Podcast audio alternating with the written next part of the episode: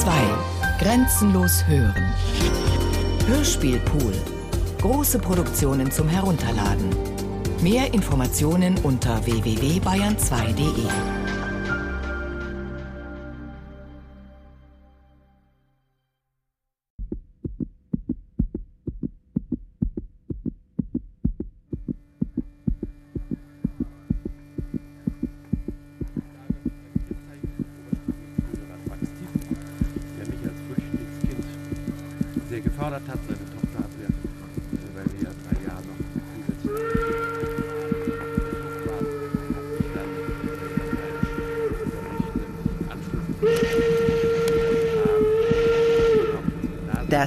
ABC des Barzon Brock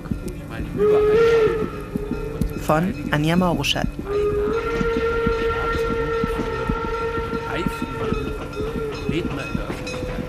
A, B, C, D, E, F, G, H, I, J, K, L, M, N, O, P, Der Beiname R, S,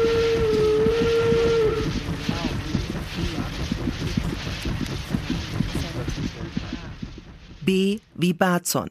Ja, das ist eine Kennzeichnung vom Oberstudienrat Max Thiessen, der mich als Flüchtlingskind sehr gefördert hat. Seine Tochter hat mir, weil wir ja drei Jahre noch zusätzlich nach dem Krieg im Lager waren und dann noch auf der Flucht waren, hat mich dann äh, Lateinisch unterrichtet, damit ich einen Anschluss an die Quinta bekam und überhaupt ins Gymnasium gehen konnte. Und der fand durch meinen Übereifer, mich immer zu beteiligen, diesen Beinamen Barzon für die eifrigen Redner in der Öffentlichkeit. Also Es gab damals ja keine Verstärker, es gab in der Antike keine Radios und Mikrofone etc. Die Leute, die also dafür sorgten, dass etwas Wichtiges überall gehört wurde, sozusagen Marktschreier, Ausrufer etc., dass dieser Beiname auf mich zuträfe. Dann, mir bräuchte man nur etwas Wichtiges von der Schule aus zu sagen und schon wüssten es alle weil ich mich auf den Schulplatz gestellt habe und das dann allen verkündet habe und dargestellt habe. Und, so. und da bekam ich diesen Namen und das war natürlich ein Schimpfnamen. Im Lateinischen hieß ich übrigens Sophie, Sophia die Weisheit. Und dann habe ich gesagt, euch werde ich das zeigen. Ich werde eines Tages die Philosophie tatsächlich ein Stück weiterbringen und ich werde den Barzon als ein Epitheton Ornans, als ein schmückendes Beiwort beweisen. Habe es dann in die Papiere eintragen lassen und äh, ich glaube, ich war nicht ganz erfolglos bis heute darin.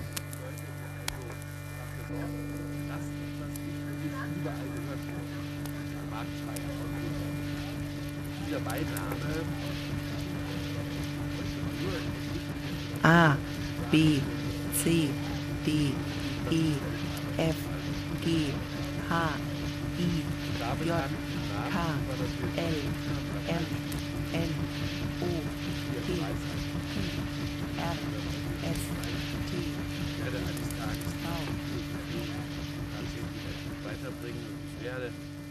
K wie Kopfstand. Ja, das war so eine kleine Umkehrung der Marxischen Behauptung, man müsse die Philosophie vom Kopf wieder auf die Füße stellen. Dazu muss man ja erst einen Kopfstand hinkriegen. Also musste ich erstmal im Kopfstand die Reden halten, von denen Marx meinte, sie sollten jetzt wieder auf die Füße gestellt werden. Da habe ich dann einfach das, was der Marx kritisiert, also Hegelei und so, habe ich dann eben aus dem Kopfstandhaus vorgetragen und bin dann immer freudig sozusagen in einer Art von Befolgung der Marxischen Maxime vom Kopf auf die Füße gesprungen.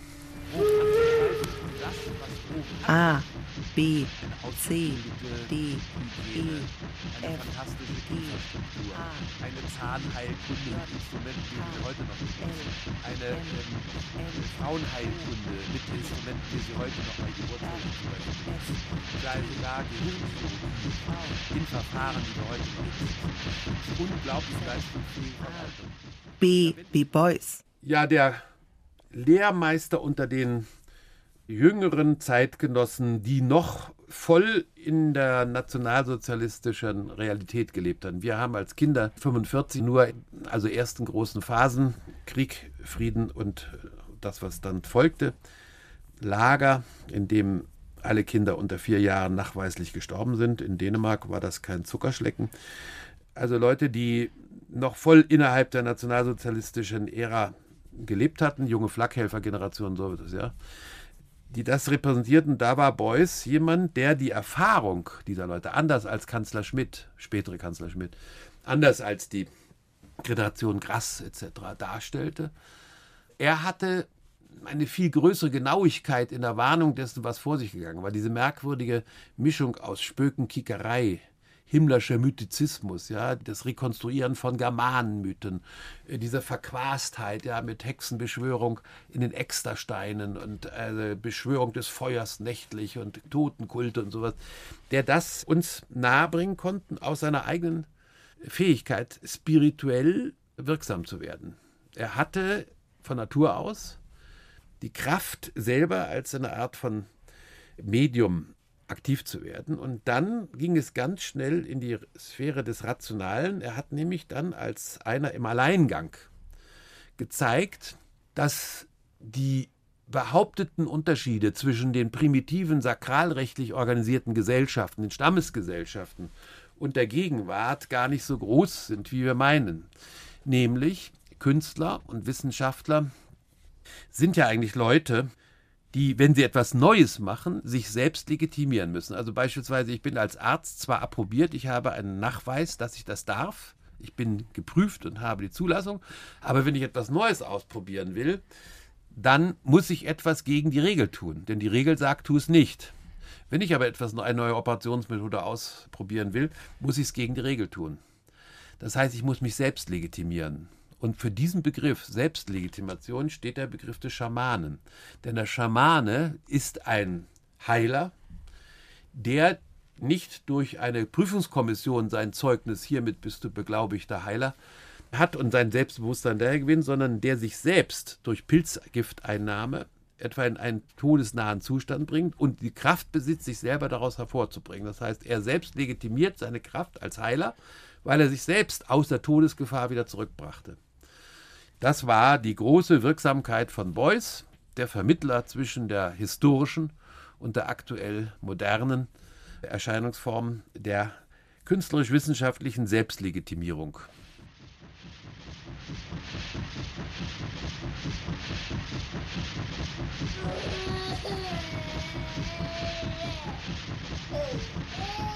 Diese andere Seite ja, des modernen Menschen, nämlich die Ausarbeitung des barbarischen, kontraproduktiven, das Produktive und das Kontraproduktive. Ja. A, das B, C, D, E, F, G, H, I, J, K, L, M, N, O, P, Q, R, S, T, U, V, W, X, Y, Z, A, B, C, D, E, F, G, H, I, J, K, L, M, N, O, Regeln R, S wie Selbstfesselungskünstler. Normalerweise wurden wir in unserer Generation noch dazu entzogen, Heroen zu sein. Also uns zu entfesseln. Auf den Jahrmärkten in meiner Jugend wurden noch dicke Männer gezeigt, Muskelpakete, die wurden vor den Augen des Publikums mit dicken Ketten an Händen, Füßen und am ganzen Leib gefesselt. Dann wurden die Kettenglieder verschlossen. Und dann wurden sie in ein Bassin reingeschmissen. Und ihre heroische Großartigkeit bestand darin, sich zu entfesseln. Und wenn sie hochkamen und nicht ersoffen, weil sie sich entfesseln konnten, waren sie die großen Helden. Ja? Entfesselung heißt draufhauen, reinhauen, auf die Kacke hauen, die Sau rauslassen, alle diese Eigenschaften, die man da so preist. Diese Entfesselungsdynamik ist mit einem ganz hohen Risiko verbunden, bei der Entfesselung selbst nämlich Opfer der eigenen Aktivitäten zu werden. Selbstentfesselung, Selbstverwirklichung, das ist etwas für Dummköpfe, die man hinreichend trainiert und wo man dann zuguckt, als äh, Spektakel im Zoo oder als Spektakel in den zirzensischen Spielen, heute natürlich im Fernsehen massenhaft, sozusagen der große Heroismus der Entfesselung aller Bond. Man fliegt durch die Flammen und durch die Gegend und alle werden zermust und zermahlen. Ja? Das ist natürlich nur etwas für dumme Menschen. Der ganze Rest macht das Gegenteil. Der sagt, das Schwein in mir kenne ich. Gott sei Dank kann ich so eine Kontrolle halten. Den Berserker in mir kenne ich. Ich war schon oft versucht, meiner Frau einen zu scheuern. Gott sei Dank habe ich es noch gerade fertig gekriegt, dass ich es nicht gemacht habe. Ich war schon oft dran, einfach jetzt andere Leute umzulegen, sie in besprechender Weise durch meine Macht und Gewalt in eine Situation zu bringen, wo ich sie eigentlich hinhaben wollte. Gott sei Dank habe ich es nicht gemacht, denn ich konnte mich beherrschen. Ja. Selbstfesselung ist also die Zivilisierung des Menschen, der menschlichen Natur am lebenden Menschen selbst, eine Art von Konditionierung für das Normale und nicht mehr für das Außerordentliche.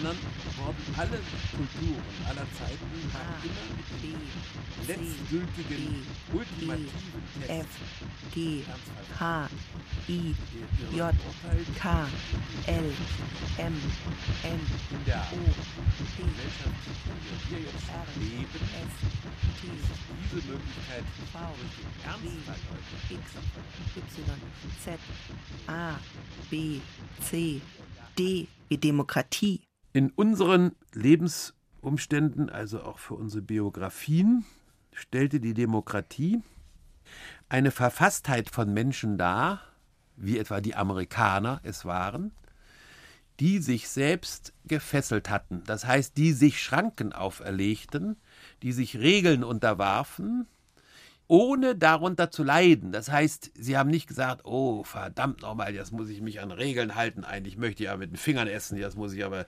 ja, jetzt muss ich mich hier eifrig an den Tisch setzen. In, in Wahrheit wollte ich lieber die Füße auf den Tisch legen und so weiter. Demokratie hieß für uns die merkwürdige Erfahrung, dass es Leute gab, die es cool und easy angehen ließen, die mal so ein bisschen herumliefen, die gar keine schnicken Uniformen trugen, aber eine ungeheure Kampfkraft hatten, eine unglaubliche Intelligenz hatten in der Durchsetzung ihrer Ziele. Die sahen alle aus wie so Schlurfis, aber wie man sieht, sie besiegte den SS ja, und die sonstigen Heroen des äh, deutschen Selbstverständnisses. Da sagen wir, wieso? Aha, die Demokratie ist also jede Art fundamentalistisch dogmatischer SS oder sonstiger dogmatischer Prägung überlegen. Die Leute kommen da auf der SS-Seite zackig in Stechschnitt mit äh, Scheitel aufgezogen daher und die Fingernägel gesäubert und achten noch darauf, bevor sie jemand an die Kehle gehen, dass das auch mit parfümierten Händen geht und dass sie eine saubere Unterwäsche anhaben. Unter dem machen sie es nicht. Und dann verlieren sie gegen diese Leute, die da einfach so leger durch die Gegend gehen, aber unter festen Regeln standen. Das war Demokratie. Das Wunder der Selbstfesselung, der selbst eingegangenen Beschränkung, der Zurücknahme ohne dass man darunter litt. Also was für souveräne innere Souveränität mussten die Menschen haben, um sich so zu geben. Ja? Wir wussten, Stärke heißt antreten, Stärke heißt Ordnung, Stärke heißt in Linie stehen, Stärke heißt sich einem ganz strikten Kommando zu unterwerfen. Bei den Amerikanern lief das so ab, als ob man sich mal eben verständigt. Ja? Und dann kam aber ein effektives Ergebnis heraus. Und das war Demokratie. Was für eine merkwürdige Verfasstheit. Ja? Das heißt, die Regel der Regellosigkeit in Hinblick auf das Geheimnis heißt das, ich muss nicht von außen erst durch Gewaltanwendung gezwungen werden, anständig am Tisch zu sitzen. Das ist also das Mirakel Demokratie. Was ist diese Verfasstheit? Davon ist natürlich heute nicht mehr viel zu spüren. Also, ich meine, es gibt die alternative amerikanische Gesellschaft, die das bewundernswert noch übt auf die richten sich ja auch die Hoffnungen aller Obama oder umgekehrt, die richten ihre Hoffnung auf Obama. Das ist natürlich ein bisschen naiv. So eine einzelne Figur kann da leider nicht viel ausrichten, so sehr man das auch wünschte.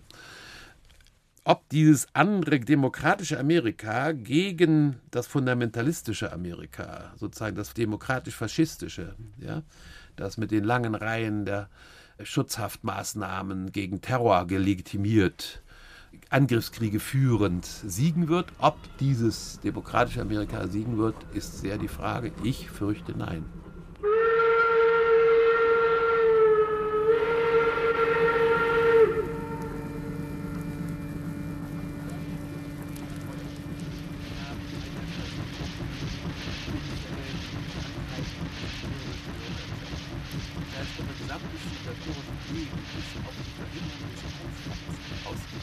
der Souverän, der über die Ausnahmefall entscheidet, sondern derjenige, der den Normalfall entscheidet.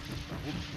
Wenn jeder Hans Wurst mit einer Stange Dynamit, jede U-Bahn-Schacht den Ausnahmefall E wie Europa. In den Vorstellungen nach dem Kriege, die wir von uns haben konnten und die sozusagen alle teilten, hieß die Identität als Deutscher möglichst in eine Identität als Europäer umzusetzen. Denn das Deutschsein war derartig behaftet mit Widersprüchen, mit historischen Untaten, mit Versagen vor allen Dingen, denn die Deutschen hatten auf der ganzen Ebene versagt. Die Armeeführer eine Horde von Versagern. Es ist einfach so. Erzogen wurden wir, das sind die Helden, die siegen immer, etc. Wenn man genau hinguckt, lauter Versager, ein Halder, Generalstäbler, lauter Angeber. Wir haben die Russen besiegt, wir haben ja schon 500.000 Gefangene, jetzt haben wir schon 800.000 Gefangene, der Russe ist erledigt. Alles Phrasendrescher, fürchterliche Omnipotenzfantasten. Der ganze deutsche Generalstab, ein einziger Haufen von Vollidioten in Hinblick auf die Tatsache, dass eine riesige Differenz zwischen dem klaffte, wofür sie eigentlich anstanden und dem, was sie tatsächlich taten. Sie haben versagt. Und dann kamen da ein paar Leute aus dem Osten, ein paar Horden aus dem Osten, ein Stalin und Co. und zeigten ihnen, was rationale Produktion ist, was systematische Entwicklung von Superwaffen ist, Stalin-Orgeln etc. Plötzlich war die technische Überlegenheit ja gar nicht bei den deutschen Ingenieuren und Generälen sondern auf der Seite der Barbaren angeblich. Ne? Da war es dann für uns Zeit zu sagen, aha, in Deutschland ist nichts zu holen. Gar nichts. Das waren Angeber, Großmäuler, die einfach mit nationalistischen Phrasen die Leute geködert haben. In Wahrheit waren sie, wie alle Omnipotenzvertasten, kastriert. Natürlich wird es erklärbar durch die historischen Gegebenheiten. Also müssten wir uns umdefinieren. Aus dem Schicksal, Deutsche zu sein, in die Hoffnung, Europäer zu werden. Europa ist also die Hoffnung aller derjenigen, die gelernt haben, dass es nicht genug ist oder im Gegenteil geradezu belastend ist, sich aus einer bloßen kulturellen, nationalen, religiösen Herkunft zu definieren.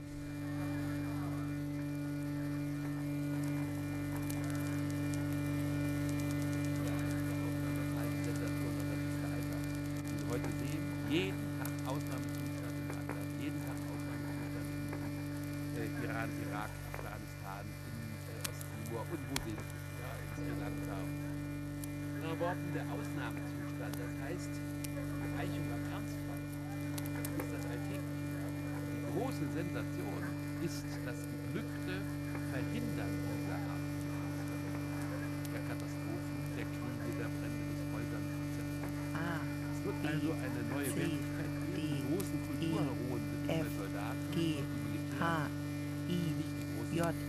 K, L, M, N, O, P, liegen. R, S, T. U, V, Äh, W, Feuerwehrleute, X, Y, Z,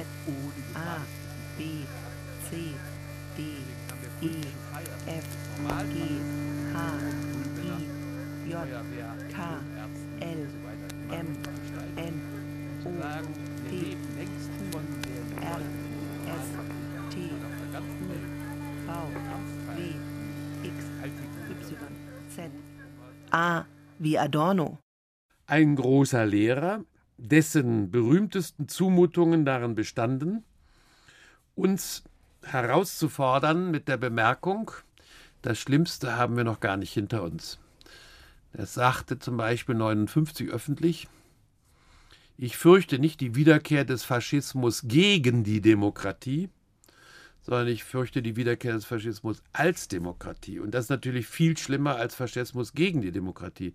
Denn wenn Stalin oder Hitler antraten mit ihren Programmen, konnte man sich dagegen wehren und sich als Vertreter der Menschheit, der Gerechtigkeit, der Menschlichkeit zur Wehr setzen, auch wenn man dabei draufging. Man hat seine Würde gewahrt durch den Widerstand. In einer Demokratie, die faschistische Programmatiken realisiert, ist das nicht möglich, denn ich kann ja als Demokrat nicht gegen das demokratisch zustande gekommene, also gegen das Beschlussverfahren der Demokratie selber antreten. Und dann habe ich keine Würde mehr, denn ich kann nicht mehr protestieren. ich kann nicht mehr dagegen sein, ich kann die Menschheit nicht mehr retten, sozusagen, stellvertretend. Das war Adorno, der alle Erfahrungen, die er selber als Exilant gemacht hatte, aber ebenso als Dichter, als äh, Lyriker, als Musiker, als Essayist, als Berater von Thomas Mann für das größte Romanprojekt des Jahrhunderts, neben Musils Mann und Eigenschaften, nämlich den Dr. Faustus, dieser Mann uns vermitteln konnte. Und es ist alles eingetreten. Inzwischen wissen wir, dass das, was faschistisch war, Euthanasie, Eugenik, Angriffskrieg führen, Zwangsbeschallung, Schutzhaft und ähnliches von ausgewiesenen Demokratien praktiziert werden. Nicht mehr von den Hitlers, nicht von den Stalins, sondern von ausgewachsenen Demokratien. Amerika ist doch wohl eine Demokratie und führt Angriffskrieg. England ist ja wohl eine Demokratie und erlaubt Eingriffe in die menschliche Keimbahn, sozusagen Züchtungsprogramme, ja, was so ein Urschrecken des Faschismus war, Menschen künstlich zu züchten, zu optimieren, Übermenschen. Holland ist ja wohl eine Demokratie und lässt Euthanasie zu, sogar staatlich gefördert. Und so geht es Reihe um. Das heißt, Adornos Aktualität besteht unter anderem darin, dass sich tatsächlich die zentrale Vorstellung, die er gelehrt hat, Faschismus als Demokratie heute in der historischen Richtigkeit zeigt. Da hat man einen Schrecken. Wenn man da, äh, damals hat man sich gegen Adorno gewehrt und hat gesagt, Herr Adorno, Sie können uns doch nicht zumuten, zu erzählen, dass wir jetzt hier Demokratie jetzt mühselig üben eigentlich dasselbe vor uns haben wie die Leute 1923, 24, 25 in der Weimarer Republik. Wollen Sie das sagen? Ja, das würde ich sagen. Und wir haben uns empört. Und er hat dann also doch sehr drastische Maßnahmen ergriffen, um uns in die Realität zu zwingen. Ja, das waren fürchterliche Lehrerfahrungen, zum Beispiel, dass wir schlucken mussten, ohne dass uns jemand irgendwas erklärt hat. Niemand hat uns etwas erklärt, wo wir fragten, warum haben die Alliierten, warum haben Roosevelt, Churchill und Stalin Auschwitz nicht verhindert? Obwohl es ein Kinderspiel gewesen wäre, das zu verhindern. Ein polnischer Leutnant mit sechs Mann hätte die paar Schienenstränge, die nach Auschwitz führten, jeden Nachmittag beliebig sprengen können. Und ohne die Eisenbahntransporte ins polnische Gebiet oder ins besetzte Gebiet wäre das ganze Tötungsprogramm gar nicht möglich gewesen. Auf dem Reichsgebiet gab es ja keine KZs mit programmatischer Tötung der Juden. Warum haben Churchill, Roosevelt und Hitler es nicht getan? Obwohl ihnen die jüdischen Vertretungen es gesagt haben, obwohl ihnen diverse Widerstandskämpfer gesagt haben, lasst uns das tun, dann ist der Spuk vorbei. Denn Hitler kann nichts außerhalb dieser Gegebenheiten anrichten. Und dann haben die gesagt, mit fadenscheinigen Gründen, seid so riskant, man könnte ja vielleicht ein Flugzeug verlieren oder es könnte mal ein Leutnant beim Sprengversuch draufgehen, als ob der Krieg nicht gerade daran bestanden hätte. Niemand hat uns je eine Auskunft gegeben. Damit mussten wir alleine fertig werden und damit kann man nicht fertig werden. Das gilt bis heute. Adornos Stellungnahme zum Auseinandersetzung zwischen Hannah Arendt und Scholem waren für uns das Härteste, was man sich überhaupt vorstellen konnte. Denn Adorno macht uns darauf aufmerksam, dass Scholem, einer der größten Gelehrten des Jahrhunderts, in seinen Anwürfen, mutwilligen, willkürlichen Anwürfen an Hannah Arendt wegen ihrer Eichmann-Berichterstattung, genau die Figur und alle replizierte, die als faschistischer Propagandaterror aller Goebbels vorher bekannt geworden waren. Ja? Wie Liebe zu deinem Volk und ja? Ahabat auf Hebräisch, Abat Israel. Ja? Da saßen wir alleine schluchzend im Hörsaal und wussten nicht mehr, was wir dazu sagen sollten. Und ich weiß es bis heute nicht.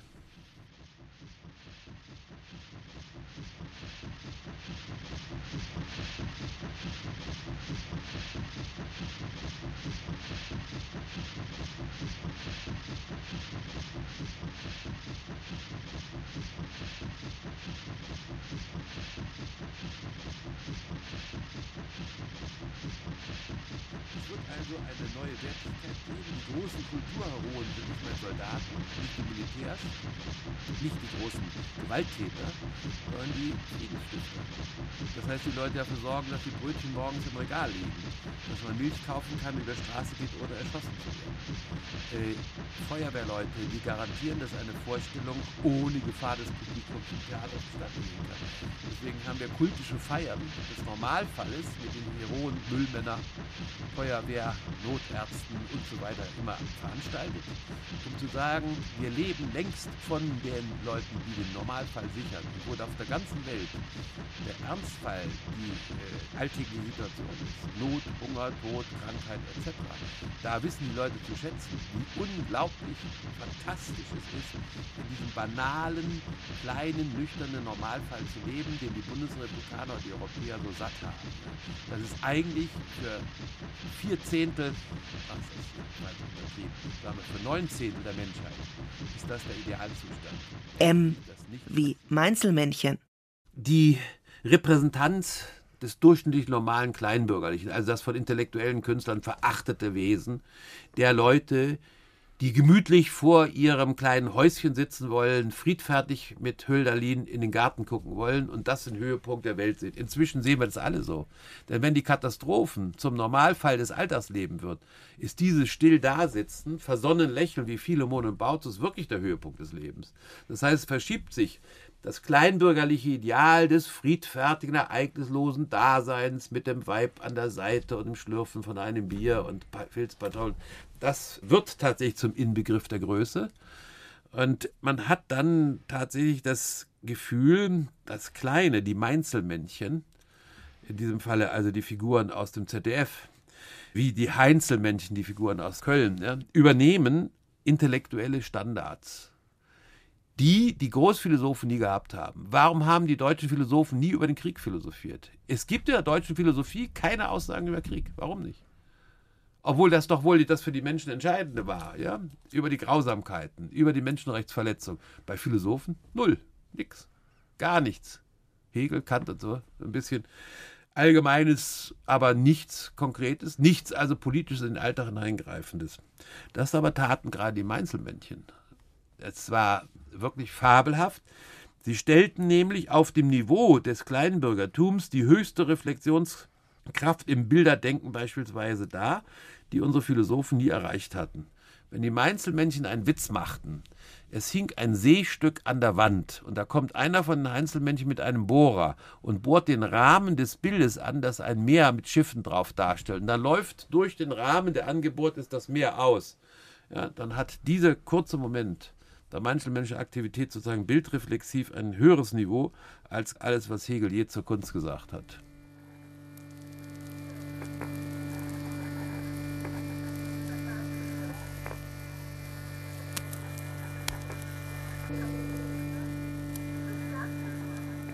geworden, dass es keinen Einfluss mehr hat auf uns, aber dass nichts passiert. Die Vögel fliegen still durch den Himmel, stürzen nicht ab. Die Eisenbahnen fahren, die Flugzeuge verkehren, man geht über die Straße, man trifft sich mit Freunden wie verabredet und nichts passiert. Das ist die Sensation des menschlichen Lebens. Das ist die Großartigkeit einer solchen Perspektive, wie sie eine Demokratie verfasst. T, U, V, W, X, Y, Z, A, B, C, D, E, F, G, wie Gottsucherbande als ich 1981 meinen Freunden gegenüber in Theaterstücken und dann 85 als Buch die Gottsucherbande veröffentlichte, haben die mich alle für verrückt erklärt und gesagt, sowas ist ein historisches Phänomen. Die Bilderkriege, die Religionskriege, das ist gewesen. Sowas gibt es nicht mehr. Die moderne Gesellschaft kennt so etwas nicht. Ich wusste, durch Adorno erfahren gemacht in all den Perspektiven der Zukunft, dass diese Leute keine Ahnung haben. Bilderkriege haben wir 72 in der Dokumenta 5 thematisiert, die ich ja wesentlich programmatisch mitgestaltet habe. Auch da hieß es Bilderkriege, das ist ein historisches Thema. Dabei ist die Auseinandersetzung zwischen Omo und Ariel schon ein deutlicher Hinweis auf Bilderkriege gewesen, geschweige denn also die Medienkriege, die wir heute in den Medien kennen. Aber der Kern des ganzen Programms enthüllte sich eigentlich in der kulturalistischen, fundamentalistischen Idee, die mit Multikultur verbunden war. Denn wenn sie aufgefordert werden, im Namen ihrer Kultur, das heißt im Zentrum, im Namen ihrer Religion, sich offensiv hinzustellen und ihre Ansprüche rauszubrüllen, und das machen alle anderen auch, dann ist Multikulturalismus nichts anderes als die Aufforderung zum Bürgerkrieg. Und so war es Das heißt, die Leute, die dort im Mittelpunkt jeder Kultur steht nun mal die Religion, die dort mit kultureller Identität auf den Anspruch, das ist mein Recht, ich habe jedes Recht, das und so zu behaupten, antraten, legitimierten sich als Gottsucher. Was sie faktisch machten, war Bandenbildung. Das heißt, Kultur wurde zur Bandenbildung und kulturelle Identität wurde zu einer Art von Kennzeichen der Mafia, der legalisierten Mafia. Wiederum ein Phänomen von Demokratie als Faschismus. Ja. Das heißt, die Mafiastruktur, die Sie heute in der Wirtschaft finden, in der Finanzwelt, ja, das ist eine reine Mafiastruktur inklusive der Aufforderung zum kollektiven Schweigen. Die Investmentbanker von heute verweigern jede Erklärung. Sie haben Omerta, wie die Mafia, Schweigegebot. Und wenn einer aussteigt, dann wird der gekillt, ja, wird der fertig gemacht, rausgeschmissen, ein für alle Mal stigmatisiert. Das heißt, das Mafia-Verhalten, die Mafiotisierung der Gesellschaft war so weit fortgeschritten, dass wir, die wir durch Adorno-Schule gegangen waren, wussten, was uns bevorstand, nämlich die Kriege der Gottsucherbanden. Und Sie können auch sagen, die Mafia getarnt als kulturalistisch-religiöse Begründung dieses Verhaltens.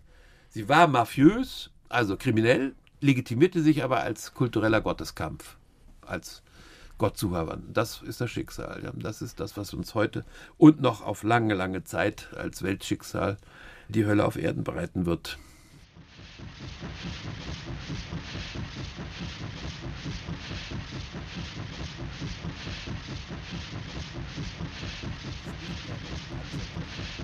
Charakter des Entscheidenden, sondern Gemütsschlurfer. Den Gemütsschlurfer steht in den Filzpapier. Das ist der Mann, der sich zu Hause einfach den Genuss des Normalen, den Wonnen der Gewöhnlichkeit hingeht. Also was macht es ja für kleinbürgerlich, für äh, intentionslosen, für kulturlosen? Das verdient eine Achtung, die eigentlich über alles hinaus das Königreich H, I, J, K, L, M, N, Als ich 1981 meinen Freunden gegenüber so S, T, U, V, W, X, Y, Z, A, B, C, D, E, F, G. H, moderne J, K, L, M wie Musealisierung. Am 24. November 1934 hat der türkische Staatspräsident Atatürk, also der Reformer der Türkei, das lateinische Alphabet eingeführt hat, der die westlichen Verfassungsprinzipien einführen wollte, der die Westbindung der Türkei einrichtete und die Wissenschaft entwickelte und die deutschen Flüchtlinge aufnahm und die Universitäten dadurch bereicherte, dass so viele vor den Nazis geflohene Leute dort arbeiten konnten und so und und und. und. Der hat am 24. November 1934 ein Dekret erlassen. Das sogenannte Musealisierungsdekret. Er sagt, wir müssen die ewigen Kulturkämpfe zwischen den Moslems und den Christen, dieses ewige Hin und Her, nein, mein Gott, nein, dein Gott, nein, ich weiß, blablabla, das müssen wir endlich stillstellen und gar daran hindern, blutig ausgetragen zu werden. Das hatten die Türken nämlich gerade mit den Armeniern erlebt. Das waren nämlich Christen. Indem wir sagen, es gibt etwas Drittes gegenüber euren kulturell-religiösen Vorstellungen. Zum Beispiel in Istanbul gab es die fantastisch, die prächtigste, größte Moschee, die ab 1453 von den Moslems genutzt wurde, als sie nämlich den Rest der, der Stadt Konstantinopel eroberten ja, und bis in die Gegenwart Atatürks, also bis in die 30er Jahre, auch entsprechend für ihren Kult nutzen. Der Bau war aber gar kein Bau der Moslems, sondern war im Jahre 535 nach Christus vom Kaiser Justinian für den christlichen Kult, für die orthodoxe Ausübung des christlichen Kultes geschaffen worden. Er war das spirituelle Zentrum des Oströmischen Reiches. Also ein Bau, der von Christen geschaffen wurde, in seiner gesamten Ikonografie, in der gesamten Bauikonografie, also in der Bedeutung des Baus selber, in den einzelnen Formen, auf den christlichen Ritus und so weiter verwiesen hat, wurde rund 1000 Jahre später umfunktioniert in einen Moslembau. 900 Jahre, sagen wir mal später. Der Streit war vorprogrammiert. Die Christen sagten, ihr habt uns das weggenommen, das gehört eigentlich uns, das ist ja Kulturgut der Christen. Und die Moslems sagten, was, in der Geschichte siegt der Sieger. Die letzte entscheidende Religion war eben die des Mohammed und er hat dann als Prophet Gottes die letzte Entscheidung über die Rangigkeit. Da sagte der Atatürk, meine Herren, der Bau wird weder den Christen als Kultbau zurückgegeben, noch dürfen sie als Moslem ihn weiter als Kultbau benutzen. Ich erkläre hiermit, er wird zum Museum. Ich musealisiere den Konfliktstoff. Das ist ungeheuer gescheit, weil nämlich das Museum eine Erfindung ist, in der man die je spezifischen Leistungen, sowohl der Christen wie der Moslems, wie der Stämme aus Afrika, wie der Asiaten, wie der Renaissance, wie der Gotik etc., kennenlernen kann, im Hinblick auf die Unterschiedenheit von anderen. Der normale Kulturträger glaubt, er sei verpflichtet, seinen Gott zu bekennen, seine großartige Kultur zu repräsentieren, seine Kochrezepte über alles zu stellen, alles andere schmeckt ihm nicht, etc. Jeder Vernünftige, der darüber nachdenkt, weiß aber, dass die Würdigung des meinen nur durch die Anerkennung des anderen möglich ist. Denn nur dadurch kann ich die je spezifische Leistung des meinen bestimmen. Die Absetzung kann aber nicht heißen, was alle anderen geschaffen haben, ist wertlos, nur meines ist wertvoll denn dann würde ich mich selber für unfähig erklären, mich in Vergleich zu anderen zu setzen. Das heißt, ich hätte Angst zu versagen, weil ich glaube, ich würde kleiner, wenn ich mich vergleiche. In Wahrheit werde ich größer, wenn ich mich vergleiche. Also muss das Museum den Vergleich ermöglichen. Wenn die Leute heute immer sagen, die Dinge sind nicht vergleichbar, Äpfel und Birnen, das ist natürlich völliger Blödsinn, denn gerade im Hinblick auf das Vergleichen findet das Unterscheiden statt. Wir müssen also, und das Museum ist sozusagen der Ort, an dem das Vergleichen mit Hinblick auf die Entwicklung der Unterschiedenheit als Anerkennung, als Wertschätzung möglich wird. Das ist die höchste zivilisatorische Errungenschaft, die es überhaupt gibt. Und wir alle haben heute einen Begriff von Paradies, von Arkadien, von gelungenem Leben nur noch im Museum. Wenn ich durchs Museum gehe, habe ich die Hoffnung, die Menschheit wird sich auf eine solche gemeinsame Repräsentanz der Menschheit auf die Gesamtaspekte des Überlebens der Menschen einigen können. Natürlich bleiben alle Kulturwesen, natürlich bleiben alle religiös, ethnisch geprägt und so fort. Das ist die Natur des Menschen, das geht nicht anders. Aber sie lernen darüber hinaus auch sich noch als Repräsentanten der gesamten Menschheit. So wie heute einer, der ökologisch versteht, was er in seiner Region da rumkokelt, hat Auswirkungen auf die ganze Welt. Es hat keinen Sinn zu sagen, ja, hier zu Hause mache ich aber hinterher gleich sauber, ich fege alles weg. Die Wirkungen sind weltweit zu spüren. Also wenn ich ökologisch denke, heißt es, ich repräsentiere immer den Gesamtzusammenhang der Ökosysteme. Und das muss es eben auch für die kulturell-religiösen Systeme geben. Wir müssen eben auch dort zu einer Repräsentation des Gesamtsystems, also der Menschheit kommen. Und dafür gibt es diese hoffnungsvollste aller Institutionen, die Museen.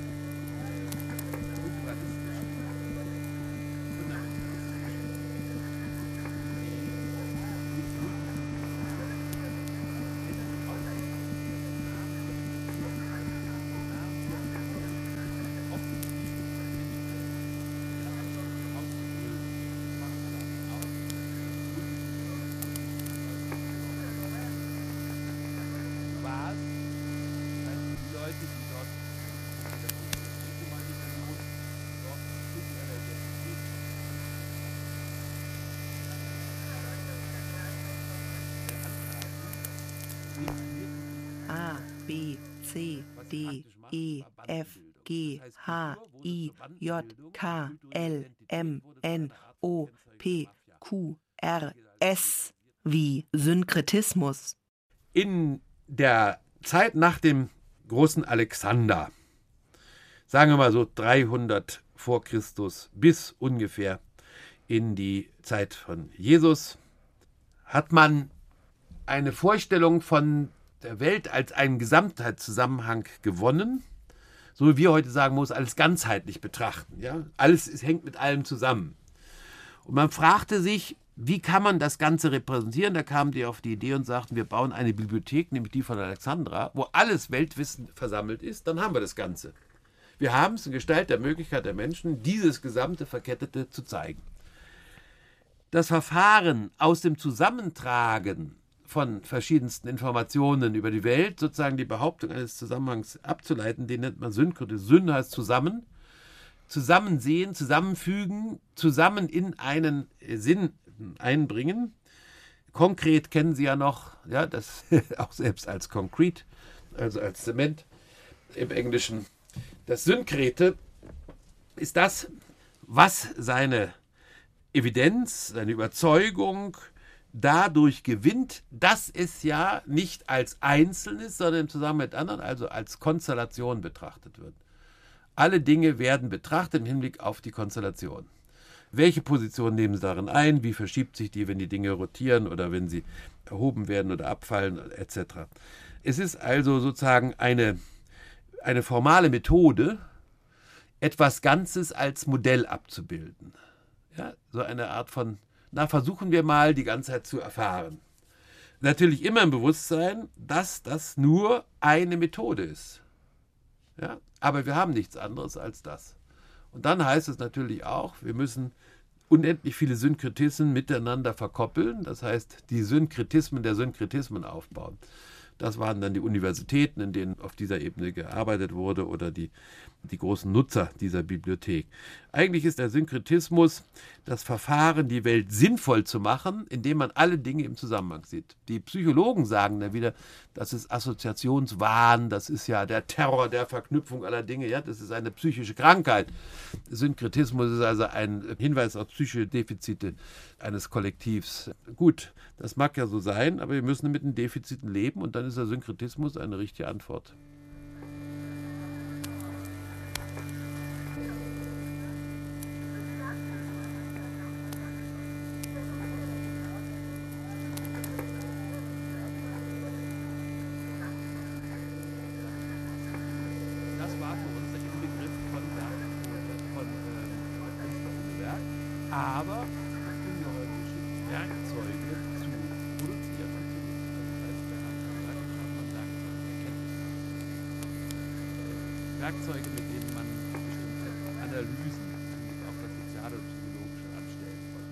P wie Probleme.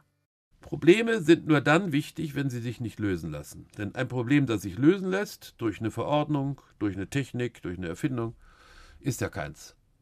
Also definiert sich Problem als das, was unlösbar ist.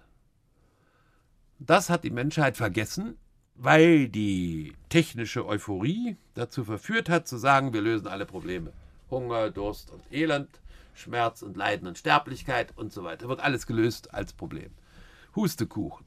Es wird weder ein Krebsproblem gelöst, noch das Krankheits- noch Sterblichkeitsproblem und das Unglück in der Ehe, noch das Verfehlen der Ziele bei der Erziehung der eigenen Kinder und so weiter. Der Kern jeder Art von zivilisierten Verhaltens ist zu erkennen, dass uns die Logik des Umgangs mit Problemen ja zwingt, Probleme nur dann als wichtig anzuerkennen, wenn sie nicht lösbar sind. Also die Frage zu stellen, wie gehe ich mit Problemen um? Probleme können nicht gelöst werden, sondern man kann sich nur darauf einrichten, mit ihnen richtig sachgemäß umzugehen. Der Begriff hieß früher Managen, denn Management heißt die Art und Weise, wie ich mich auf das einlasse, was nicht zu ändern ist. Ja? Das berühmte Song, ein berühmter, was doch nicht zu ändern ist, wieder Lidl sozusagen. Aber es äh, hat sich bei den Managern leider nicht durchgesetzt. Die glauben ja nun gerade, sie könnten alles mit äh, Gold, Geld und äh, Konto und Aktienkurs als Problem lösen. Hustekuchen.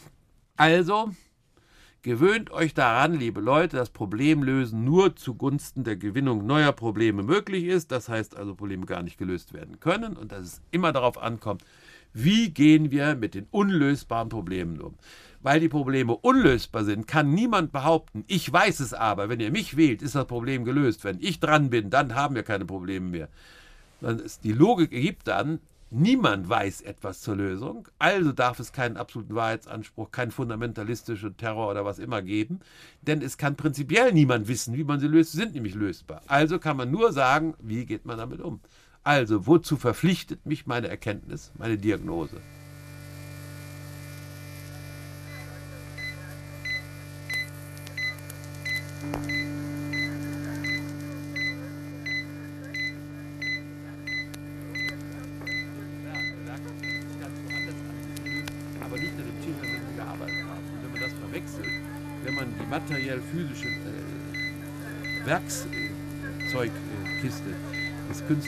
Werk verwechselt, wird es ganz komisch. Ja? Dann beten die Leute ein paar Werkstücke an, bloß weil sie gelernt haben, Kunst ist das, was man eben verehrt, weil es so ungeheuer großartig und gelungen und ohne jede Art von Kritik und Einschränkung als äh, äußerste Vollendung. M wie Midas.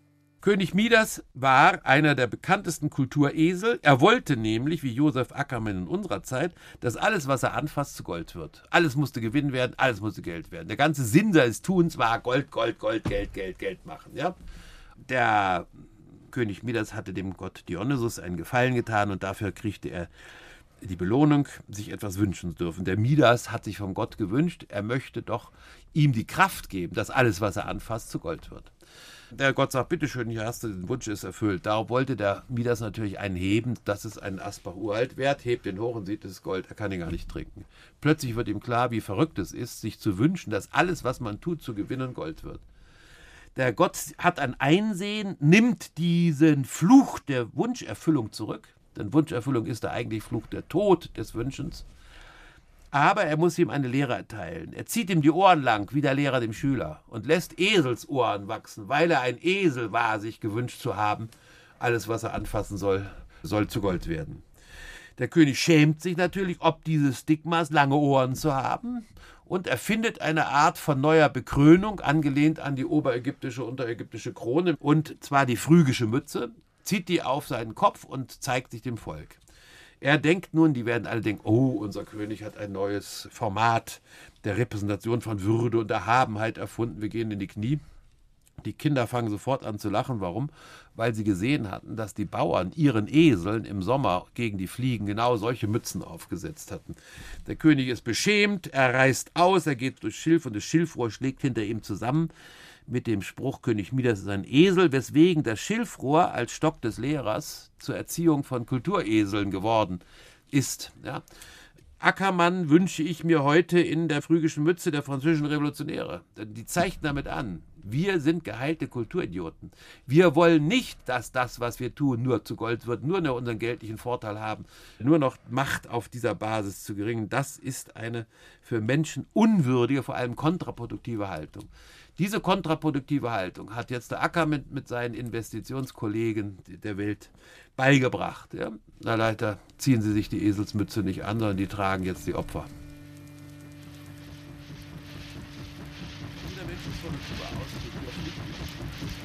Unsere menschliche Natur besteht darin, dass wir als Kleinstlebewesen auf die Hinwendung zu anderen Menschen angewiesen sind. Wir müssen uns in Kontakt mit der Mutter. E, F, G, H, I, J, K, L, M, N, O, P, Q, R, S, T, U, V, W, X, Y, Z, A, B wie Beweger. Bewegung ist das, was in unserer Generation so heikel war. Die Nazis waren eine Bewegung oder später die Grünen als eine Bewegung. Bewegungen sind gefährlich, weil sie eben nicht kontrolliert werden können. Das ist eine Bewegung wie eine Ozeanwelle oder wie ein Orkan oder was immer. Es ist einfach etwas nicht Kontrolliertes jedenfalls. Eine Massenbewegung, was die Leute ergreift, aber sie können das nicht steuern etc. Der Beweger war also jemand, der etwas in Gang setzt, um die Leute darauf hinzuweisen, jetzt müssen sie eingreifen. Nämlich wenn sie nicht eingreifen, dann wird das eine Eigendynamik bekommen, unter der sie am Ende alle leiden, wie alle Leute unter Parteidiktaturen, unter Faschismus oder was immer gelitten haben. Sie hätten eingreifen können als der große Beweger Hitler, als der große Beweger Stalin oder wer immer ein. Das heißt, die Beweger wollen den Widerstand provozieren, so dass die Leute wissen, jetzt geht es noch, jetzt kann man noch eingreifen, denn jetzt bewegt ja nur einer etwas, ja, sozusagen der erste kleine Stein, das kommt ins Rollen und dann kommt die große Katastrophe und das nennt man heute Schmetterlingseffekt, ja, bei dem Wetter oder bei den systemischen Darstellungen von äh, Katastrophen. Der Witz ist, man darf sich nicht bewegen lassen. Man muss selbst bewegen und zwar eben als Gegenbewegung oder Kontrollierenbewegung oder Gleichgewicht der Kräfte, das Aushalten von Konstellationen, so dass ein gewisses Maß an Kontrolle möglich wird. In dieser Hinsicht ist ja diese Vielfältigkeit, die Pluralität, der Pluralismus etwas großartig Gedachtes. Pluralität ist eine Vielfalt von Bewegungen, die gerade durch die nicht gleichlaufende Ausrichtung sich untereinander unter Kontrolle halten können und so eine Art von Stabilität gewähren. Wenn die anderen sich gelangweilt sehen, wenn die sagen, es muss Action her, es muss doch hier wirklich was passieren, es muss doch endlich mal die Fetzen fliegen, jetzt müssen wir mal die Sau rauslassen, dann wissen solche Leute, Leute, die aus der Katastrophe kommen, Leute, die als Kinder das Schlimmste mitgemacht haben, was überhaupt unter Menschen möglich ist, dann wissen solche Leute, diese armen Idioten haben bloß keine Fantasie. Die können sich das nicht vorstellen. Sie haben kein empathisches Vermögen. Sie können nicht vorausleiden. Sie können nicht alles äh, im Kopf antizipieren, also wegnehmen. Das sind arme Hirne, die sich sowas wünschen. Alle anderen, die die reale Erfahrung haben und genügend Fantasie haben, um sich das vorzustellen, sind froh, wenn sie es in der Fantasie, auf der Bühne, im Papier, im Roman machen, um Gottes Willen, aber nicht auf dem Königsplatz und nicht im realen Leben.